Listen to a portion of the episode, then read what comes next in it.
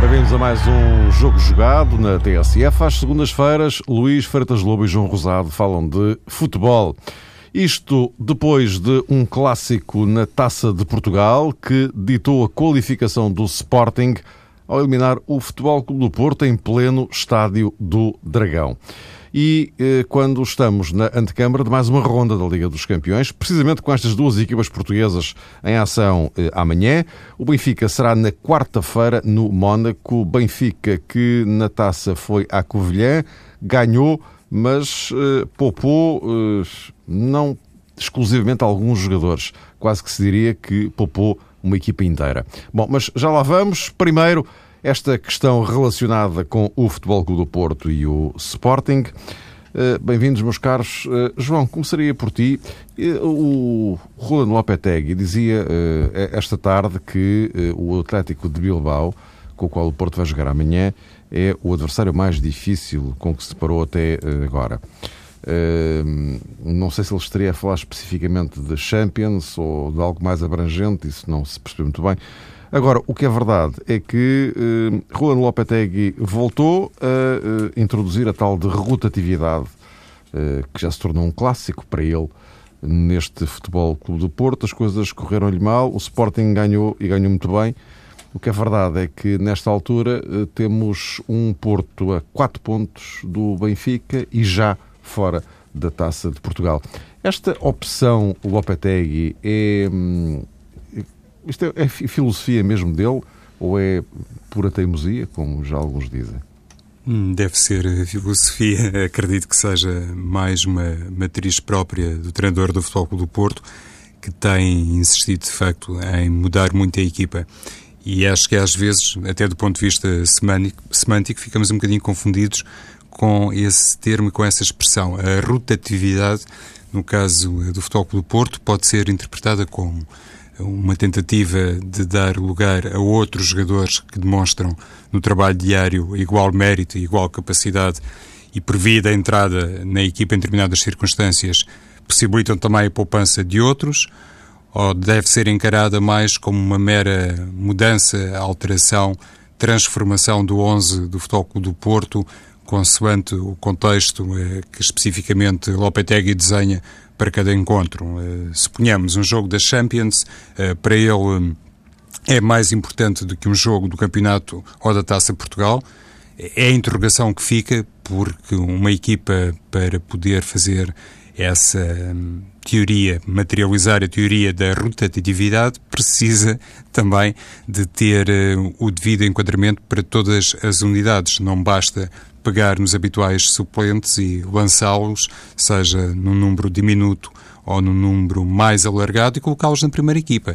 Isso, para mim, não corresponde propriamente a uma rotação. Se quisermos até estender o exemplo para outros clubes e para outros treinadores, por exemplo, aquilo que fez Jorge Jesus na Taça Portugal, também falaste sobre isso, Mário, não pode ser visto, imagino eu, à luz dessa rotatividade. É uma coisa completamente diferente. E se calhar Lopetegui ainda não percebeu bem de que forma o Futebol do Porto pode conviver com determinadas alterações sem alterar, olha, nem de propósito, a filosofia uh, da, da, equipa e, naturalmente, a filosofia que o treinador uh, gostaria que a equipa em todos os momentos fosse capaz de transportar para dentro de campo. E nessa medida, parece-me que há duas coisas, até do ponto de vista estratégico, que denunciam uh, o momento mais confuso do futebol do Porto. Por um lado, ser capaz de coabitar no meio-campo Rubem Neves e Casemiro, uma coisa que a mim particularmente enfim, me enche de perplexidade, porque eu acho que os dois jogadores são compatíveis. Tenho a ideia que Lopetegui entende que não é bem assim e que procura sempre ter nessa, nesse espaço, nessa zona do terreno, jogadores como Oliver Torres e inclusivamente o próprio Herrera, que vai conquistando sempre um espaço no 11 titular. E penso eh, que também isso não é inteiramente decorrente de grandes exibições de Herrera, mas o treinador tem essa perspectiva. E existindo esse ponto de indefinição no meio campo a propósito da coabitação entre Rubem Neves e também Casemiro, acho por outro lado que Lopetegui fica perturbado quando não consegue encontrar aí o terreno próprio para um jogador como Brahimi. Temos falado várias vezes aqui a propósito das características uh, extraordinárias de Brahimi e, e eu tenho dito é que hum, também acho que ele é um elemento com outro tipo de eficácia e outra validade no corredor central.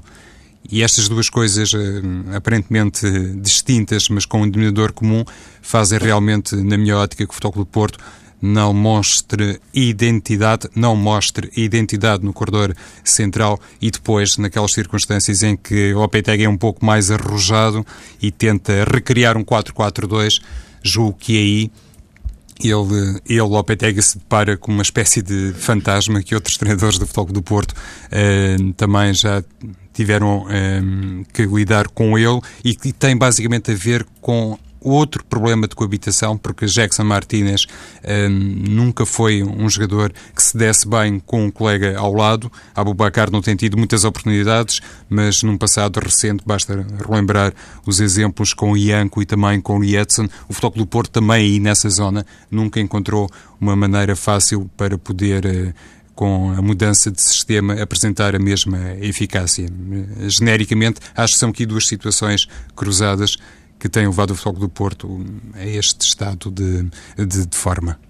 Mas, Luís, neste jogo da taça com, com, com o Sporting, eh, Lopetegui não terá ido um, um bocadinho longe demais na sua vocação eh, para estas mutações? É que foram os nomes, foi o modelo, foi o sistema, sim. O sistema, sim. Em primeiro lugar, boa tarde e um grande abraço a todos ele acabou por ser fiel a si próprio em relação àquilo que tem sido a sua, a sua leitura de construção da equipa. Ele pensa que a construção da equipa passa exatamente por. Eh, ou resiste, melhor dizendo. e a construção da equipa, a construção do modelo de jogo e da ideia de jogo que ele quer, resiste a esta alteração constante de, de jogadores titulares, ou muitas vezes, mesmo aqueles que se mantêm de jogo para jogo, jogando em posições diferentes em que tinham jogado no jogo anterior. O modelo de jogo que o Porto quer construir é por si só muito exigente, não o fazer eh, criando ao mesmo tempo rotinas, e já nem digo tanto um 11 base, mas pelo menos um 5 base, digamos assim, eh, na, nos três setores, que façam as ligações de uma forma clara, torna-se, como é evidente, eh, mais difícil. Devo dizer, no entanto, que não, não penso que tenha sido por isso que, que o Porto perdeu com o Sporting. Eu penso que o Porto perdeu pelo Sporting por, por uma razão muito simples. O Sporting foi muito melhor e é hoje muito melhor equipa. Não tendo melhores jogadores, uh, ou pelo menos não tendo melhor plantel do que, do que o Porto.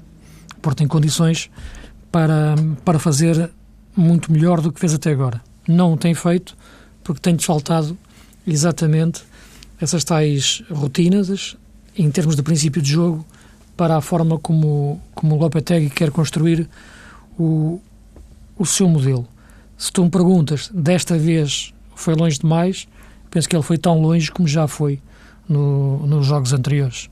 O resultado é que, de facto, eh, é, é mais traumatizante, acaba por ser a primeira derrota que ele teve eh, no, banco, no Banco do Porto, porque aquilo que ele fez no jogo mas de Sporting... Que, mas que lhe custou afastamento numa prova. Sim, claro que sim, custou o afastamento da, da, da taça, uh, eu já vou, já vou chegar aí, uh, mas o que eu queria dizer é que ele voltou a fazer as mesmas coisas que tem feito no, nos jogos anteriores, uh, nomeadamente a questão das duplas substituições ao intervalo, por exemplo.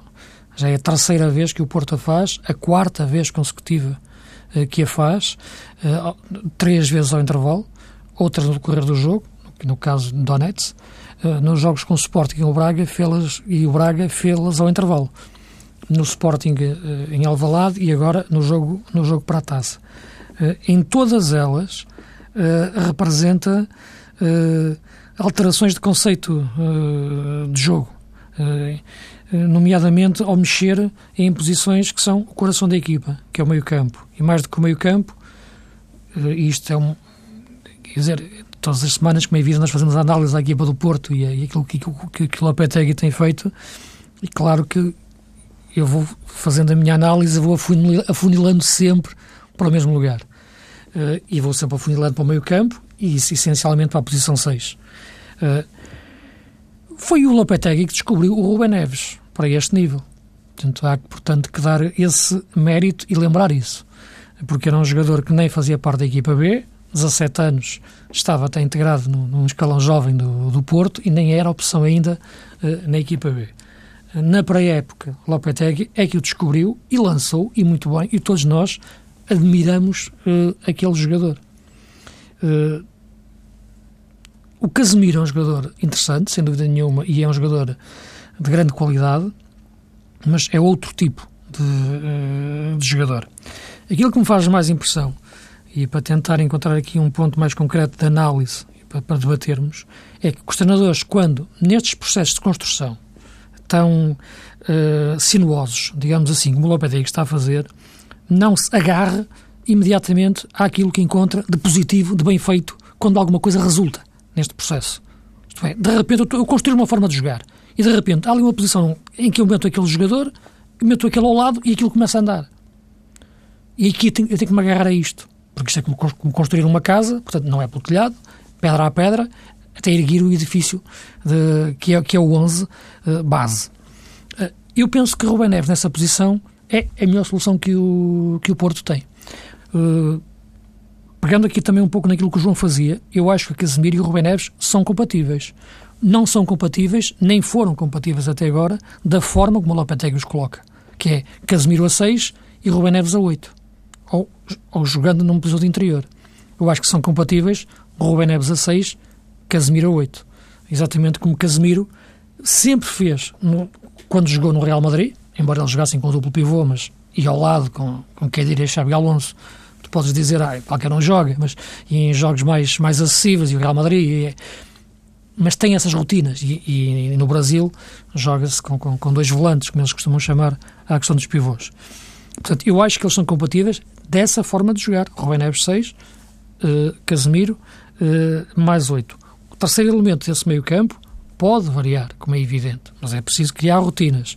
Depende da estratégia para o jogo. Herrera é mais rotativo para um determinado tipo de jogos, mais intensidade.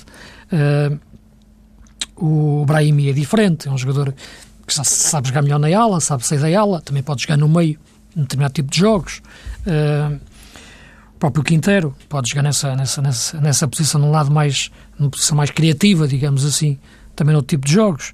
Uh, o Evandro, né, que que está um pouco esquecido neste momento, e outro jogador que, que eu acho que até está, está a ser em muitos momentos o melhor médio do Porto, quando entra, surpreendentemente para mim, pela intensidade que está a pôr no jogo, que é o Oliver.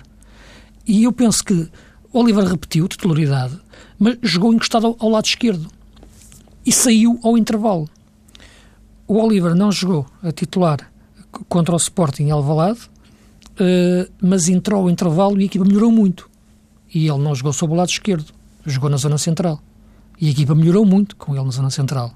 Tendo sido na altura o Rubem Neves, que estava a jogar a 8. Portanto, há aqui uma definição que eu acho que é muito importante ter em conta. É que não são as posições que fazem os jogadores. São os jogadores que fazem uh, as posições. E nesse sentido, é evidente que um jogador como o Oliver Torres a jogar numa posição interior é diferente do Oliver Torres que esteve a jogar encostado à esquerda toda a primeira parte contra, contra o Sporting. É preciso ter a sensibilidade também tática e física para perceber que um Quintero que entra na segunda parte, que na segunda parte passa a jogar numa zona central, é um Quintero desgastado por uma primeira parte feita numa ala, onde tem que recuar também para obrigar, por, por, por, obrigação defensiva. Mesmo que ele não o faça muito em recuperação, ele faz picos para voltar atrás. Portanto, há aqui na minha, na minha leitura uma série de situações difíceis de entender em relação a opções que, que Lopetegui eh, tem em relação a outras que ele tem que dão certo. Aquilo que me, que, que me faz mais confusão, eh, do, para além dele mudar tanto a equipa, o que, o que não se deve fazer quando se quer construir algo, como é evidente, é mudar quando algo resulta. Se me estou a fazer entender. Isso aí é que é a tal alteração que eu acho perturbante. Que ele mude uma coisa que não está a dar certo Eu entendo. Agora que ele, depois de ver aquilo que dá certo, volta a mudar outra vez para aquilo que ele já percebeu que não dá certo, é que é de facto uh, difícil de, uh, de perceber e que foi isso que aconteceu mais uma vez. Uh, mais uma vez, ou de forma mais evidente, no jogo Sporting, de forma mais evidente, porque, como tu disseste, houve, porque houve a derrota, porque foi num jogo a eliminar, frente a um grande adversário, e acho que Lopetegui, que é, não sei, há um aspecto que nós podemos analisar o treinador do Porto de várias formas. Para terminar esta primeira, a minha primeira intervenção, também a nível de comunicação. Ele perceber o que era este Porto Sporting e a importância que este Porto Sporting tinha para o Porto, para todo o universo portista e até para, para, para, para o seu presidente, que foi ao relevado antes do jogo começar, o que não é muito habitual. E perceber que era importante este Porto dar a resposta a este Sporting no relevado. Eu acho que Lopetegui está a chegar agora ao futebol português.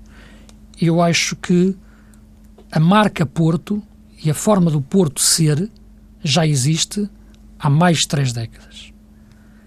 Tem que ser esta marca Porto, que existe há mais de três décadas, que tem que ser mais forte do que Lopetegui, que chegou uh, há alguns meses. Por isso eu, ano passado, dizia, elogiava tanto, por exemplo, um jogador como o Josué. Eu, acho, eu gosto do Josué, acho o Josué um jogador interessante. Não será um jogador titular indiscutível no Porto e, e pronto, acabou por ser eh, dispensado, emprestado, nem sei se, se está ligado ao Porto, mas saiu. Uma opção. Agora, eu elogiava porquê? Porque eu acho que ele tem o sentimento que o Porto teve de balneário, de transmissão de mística, ao longo destas épocas todas. Aquilo que o Benfica também perdeu durante algum, algum tempo, uh, durante algum, ali aquele período. Alguns anos, sim, sim. Durante alguns anos. Aquela transmissão de mística de balneário, que agora está a recuperar, está a tentar recuperar dentro daquilo que é possível agora, como sabemos, que transferências agora são muito mais, muito mais rápidas e constantes do que, do que anos, anos, anos anteriores, em que os jogadores resistiam mais tempo uh, num clube. Ao Porto faltam essas referências e por isso um jogador como Josué era importante para a transmissão desse, desse, desse, desse, desse ADN.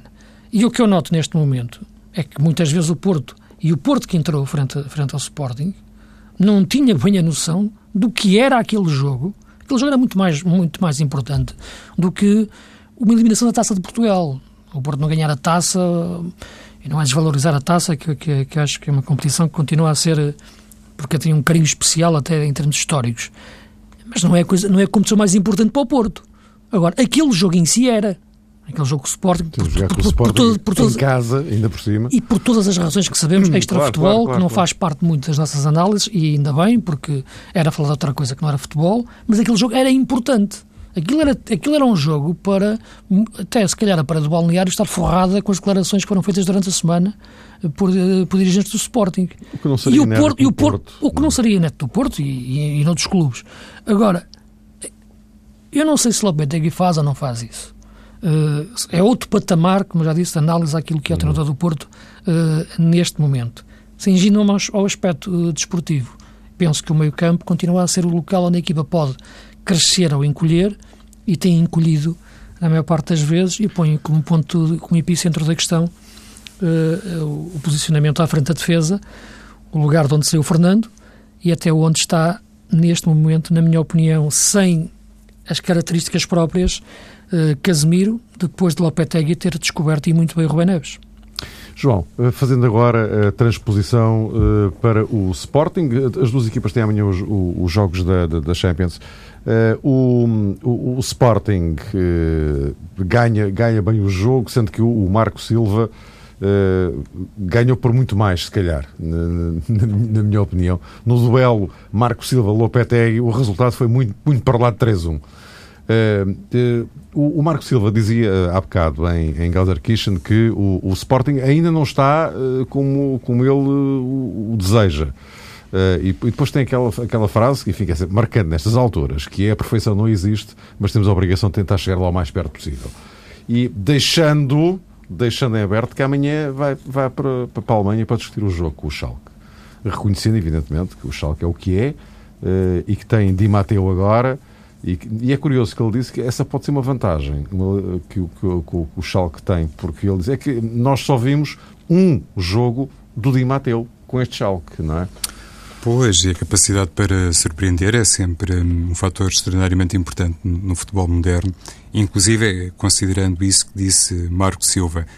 Tinha adotado um, um discurso muito semelhante antes de jogar diante do Futebol do Porto, tinha reconhecido a capacidade da equipa portista e tinha naturalmente feito um apelo ao balneário e à equipa leonina para que pudesse, dentro das quatro linhas, eh, conseguir de facto atingir uma performance que obrigasse o Porto a perder o jogo.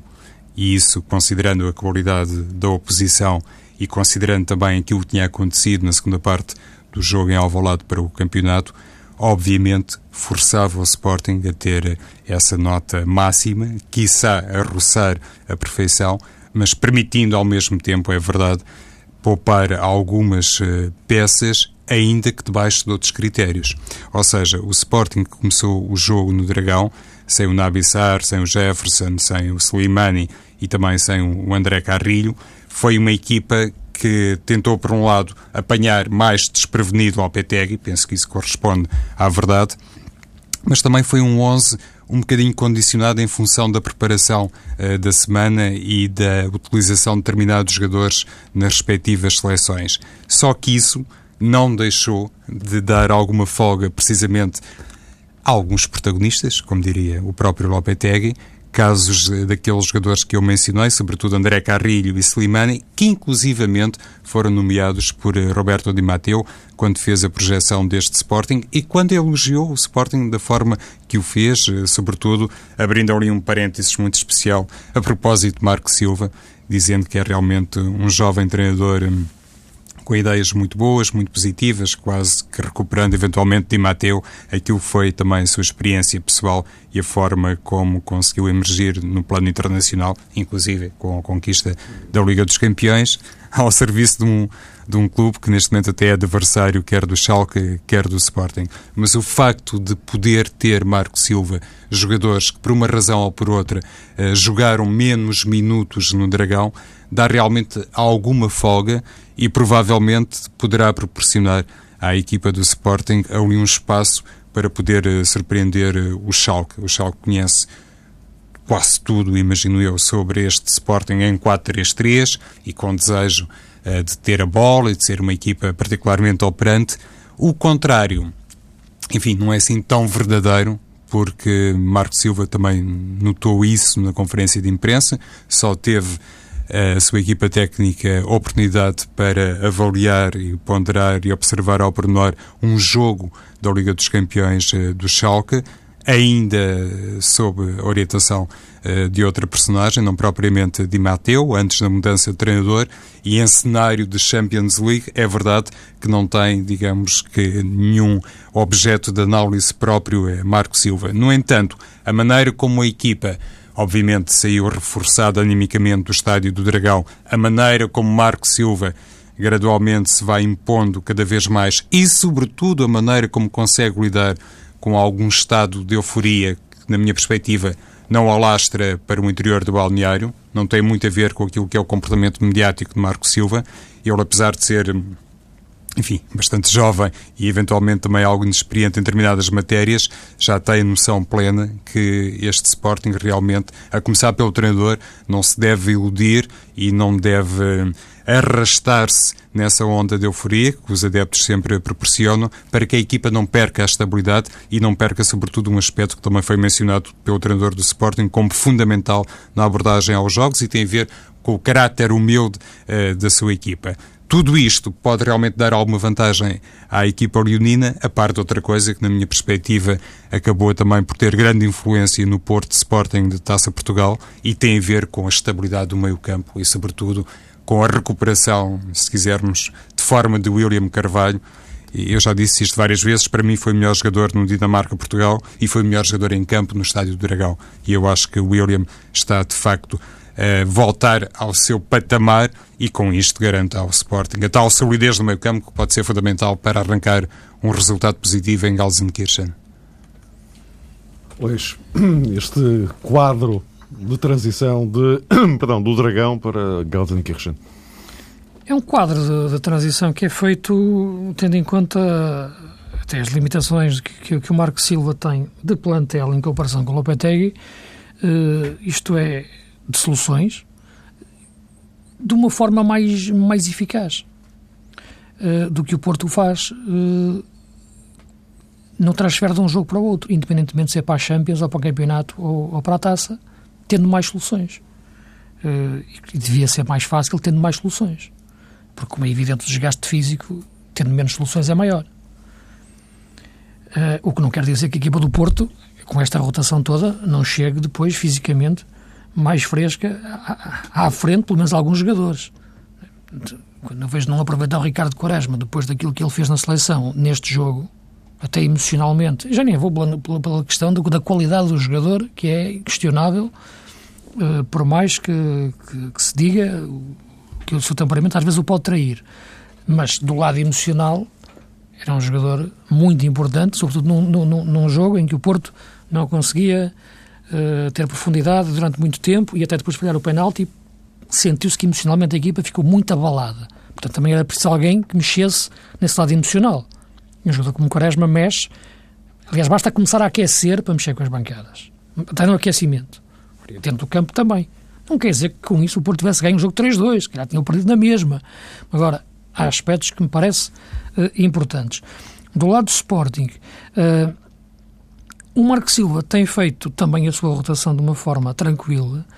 A questão João Mário André Martins, por exemplo, onde ele uh, faz alternância em função das características dos jogos, mas já se percebeu que agora aposta mais no João Mário porque lhe garante mais a posse que ele quer, porque a profundidade é dada bem pelos, pelos avançados.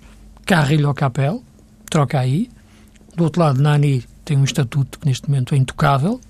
Como ponta de lança, Slimani ou Monteiro, conceitos diferentes. Ou até podem jogar os dois e o Monteiro baixar um pouco, mas aí tirar um médio. Mas conceitos diferentes, como é evidente, uh, a acabar as jogadas, porque ambos sabem jogar em apoio, mais o Monteiro, como é evidente. O caso lateral esquerdo, Jefferson ou Jonathan. Na direita, Cédric, indiscutível. E na baliza, um grande guarda-redes, como, como Rui Patrício. Uh, no Porto, a rotatividade chega até ao guarda-redes, né? o que é uma coisa ainda mais uh, enigmática, muito sinceramente. Não é questão de, de, ser jogo de taça e, e campeonato, já, já, já aconteceu em campeonato. Mas há um aspecto também muito importante, e para tocar no aspecto de William Carvalho, é que o Sporting tem consciência das suas limitações. Uh, e, e, as limitações do Sporting neste momento, na minha, na minha opinião, são claramente centrais. Claramente. Uh, o Sporting mais baixo, em bloco mais baixo, como jogou no Dragão, não é que tivesse jogado num bloco mais baixo, mas necessariamente a defesa joga um pouco mais atrás uh, contra contra o Porto fora do que, do que, do que em casa contra outra equipa, como, como o Bolonenses, por exemplo, uh, Maurício e, e Paulo Oliveira estão menos expostos, jogam mais largo, jogam mais fácil, metem a bola na frente, não correm riscos. E à frente, o William Carvalho, de facto, nos dois jogos bons que fez agora, subiu de rendimento e com o Adriano perto, como fez na segunda parte, fazem aquela cortina defensiva de uma forma perfeita, protegendo os centrais que com a bola nos pés têm têm muitas, uh, muitas dificuldades. Uh, é, no entanto, uma equipa consciente das limitações e sempre compacta. E isso parece-me uh, fundamental. Marco Silva percebeu onde estava o 11 base e agarrou-se a ele. Este Sporting tem, tem uma construção que, que vem já da época passada, é muito importante dizer isso. Tem um acrescente de qualidade brutal com, com, com, com o Nani e agora com, não na mesma medida, mas noutra forma, noutra perspectiva, com, com o João Mário. E a equipa está estabilizada. E isto é o primeiro passo que o treinador tem que dar. No Porto, isso não tem acontecido. Com tantos jogadores e com, e com tantas oportunidades para estabilizar a equipa e com tantos sinais que vários jogadores já deram que naquelas posições, sim, eles rendem, como já disse, o caso do Rubem Neves, o caso do, do Oliver, o caso do, do, do, do Brahimi. Uh, o que é que levou a trocar um central e um lateral num jogo de Sporting? O que é que leva a meter Marcano e Angel no lugar de Bruno Martins Indy e, e Alexandre neste jogo? É difícil de, de, de entender. Eu não estou a falar da rotatividade, estou a falar de uma coisa que, é, que está muito para além disso. É a qualidade dos jogadores que fica evidente quando eles jogam. A partir daqui, o que está em causa no Porto, para mim, não é a rotatividade, é o desaproveitamento da qualidade. Uh, vamos para a, a, reta final e temos aqui os nossos minutos reservados para falarmos do Benfica. Uh, João, o, o Benfica no, no sábado foi para a Covilhã com um forte contingente da, da equipa B. em relação àqueles que, enfim, são habituais titulares ou mais regularmente titulares do Benfica, nove ficaram em Lisboa. Uh, portanto, o, o, o, Jorge Jesus, uh, isto agora já na perspectiva Champions de, de quarta-feira, uh, não se limitou a poupar alguns jogadores. grosso modo, poupou uma equipa. ora, isto significa que, em relação ao jogo de quarta-feira no Mónaco, e até olhando para a própria classificação do Benfica neste grupo, tudo o que seja abaixo de vitória é péssimo. É péssimo e pode inclusivamente colocar em causa o apuramento se é que podemos dizer assim, do Benfica para a Liga Europa. Naturalmente, o que interessa aos responsáveis do Benfica e não apenas é que a equipa siga para hum, a fase de eliminação da Liga dos Campeões. Mas é verdade, derrota caseira com o Zenit e depois derrota na Alemanha obriga o Benfica a olhar para este jogo na perspectiva de conquistar a qualquer custo os três pontos.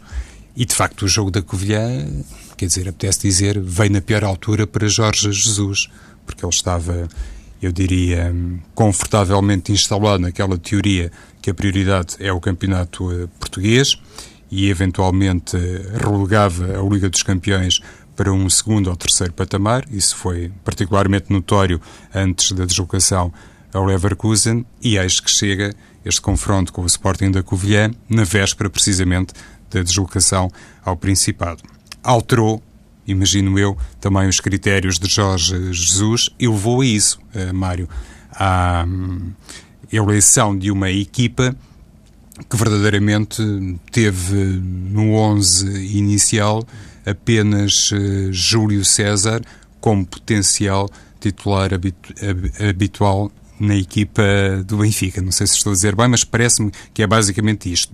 Dos 11 que começaram o jogo, normalmente só se vê Artur Moraes uh, como titular uh, nos 11 de Jorge Jesus. E o é Eliseu é... também jogou, não é? Eliseu. Não, não foi sequer. Não. não, também não, também não, tens razão, desculpa. Não, não. não.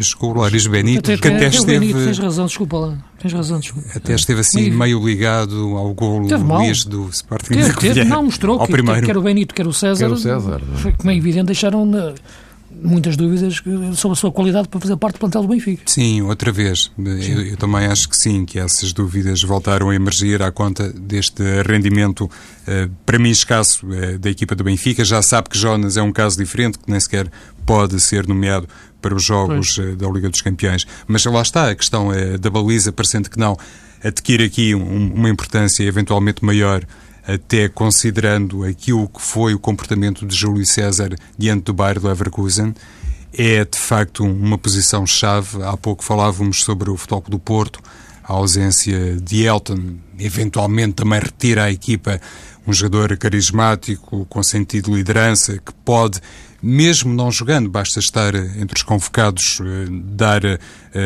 ao balneário uma forma de reagir e de se comportar provavelmente diferente. Nenhum outro jogador do Porto, nesta altura, se calhar, é capaz de emprestar isso. No caso do Benfica, também se tem assistido a alguma indefinição. Jorge Jesus, quando tem Júlio César disponível, eh, parece que opta pelo guarda-redes brasileiro da seleção brasileira quando está Artur Moraes sem grande concorrência, ou seja, quando Júlio César está indisponível, parece que não sobram grandes dúvidas, é quase sempre Artur Moraes que é eleito para uh, jogar. O desafio diante do Mónaco tem outra componente, de uma forma também latente no jogo é da Luz frente ao Zenit, enfrenta um treinador português, Jorge Jesus.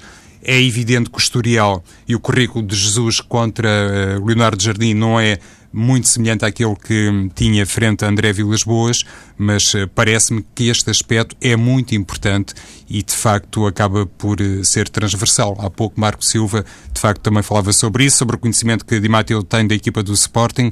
O Leonardo Jardim conhece perfeitamente este Benfica e resta saber se Jesus, desta feita, vai realmente mudar a, a equipa, permitindo-lhe ter outra vez eh, de regresso à questão do meio campo, ter no meio campo aquelas três unidades que o Benfica necessariamente tem que apresentar em jogos da Liga dos Campeões, por caso contrário, parece-me que um treinador que conheça bem a forma de atuar de Jorge Jesus entra ali com muita facilidade.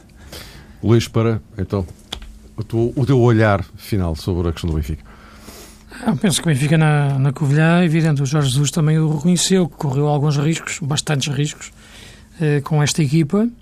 Isto aqui já não é uma questão de rotatividade, isto aqui é jogar com uma equipa diferente. São, são, são coisas, coisas diferentes. Eh, e como é evidente, a perder um intervalo, a equipa poderia ter sofrido mais na segunda parte, não sofreu porque de facto não sofreu no sentido de ganhar ter ganho o jogo pela qualidade individual dos seus jogadores ser muito superior. Eh, e, claro, a qualidade de Jonas, técnica, acho que ficou mais do que evidente na forma como finaliza uh, os dois golos da, da, na segunda parte. São, são de, grande, grande, de grande qualidade mesmo, do ponto de vista uh, técnico. Uh, em relação à Liga dos Campeões, em relação àquilo que pode ser o Benfica na Liga dos Campeões, e em relação ao que tem sido o Benfica nas épocas passadas, já o disse várias vezes. Uh, o Benfica conseguiu duas finais da Liga Europa caindo, não conseguindo passar à fase grupo da Champions. E continua a achar que o grupo que o Benfica tem, o grupo de jogadores que o Benfica tem, é suficiente para conseguir esse, mais do que suficiente, tem valor, claro, para conseguir essa passagem aos oitavos de final. Depois daí é mais complicado eh, como é evidente para qualquer equipa portuguesa.